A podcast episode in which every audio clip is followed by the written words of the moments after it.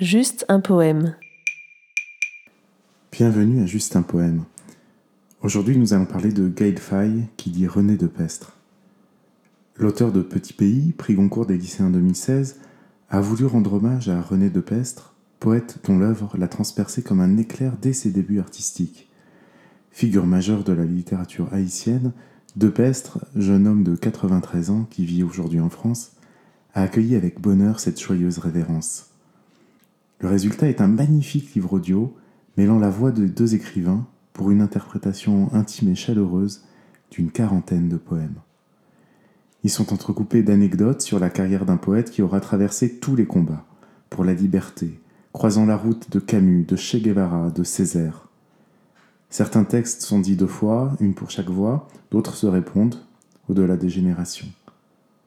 Comme un temps aboli pour reprendre des forces. Alors, une fois n'est pas coutume, je vous propose d'écouter Gaël Faye et René de Pestre lisant Corps simple de la poésie. Être poète, c'est d'avoir honte à toutes les jours qui ne peuvent rendre le coup.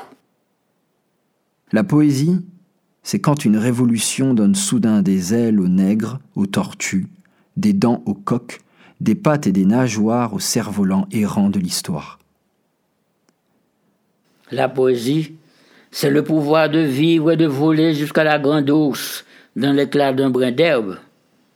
On est poète quand on a des pieds à donner sans repos aux bonnes nouvelles de la tendresse. René de Pestre et Gaël Faye, Révolte et tendresse, un CD MP3 paru aux éditions Telem.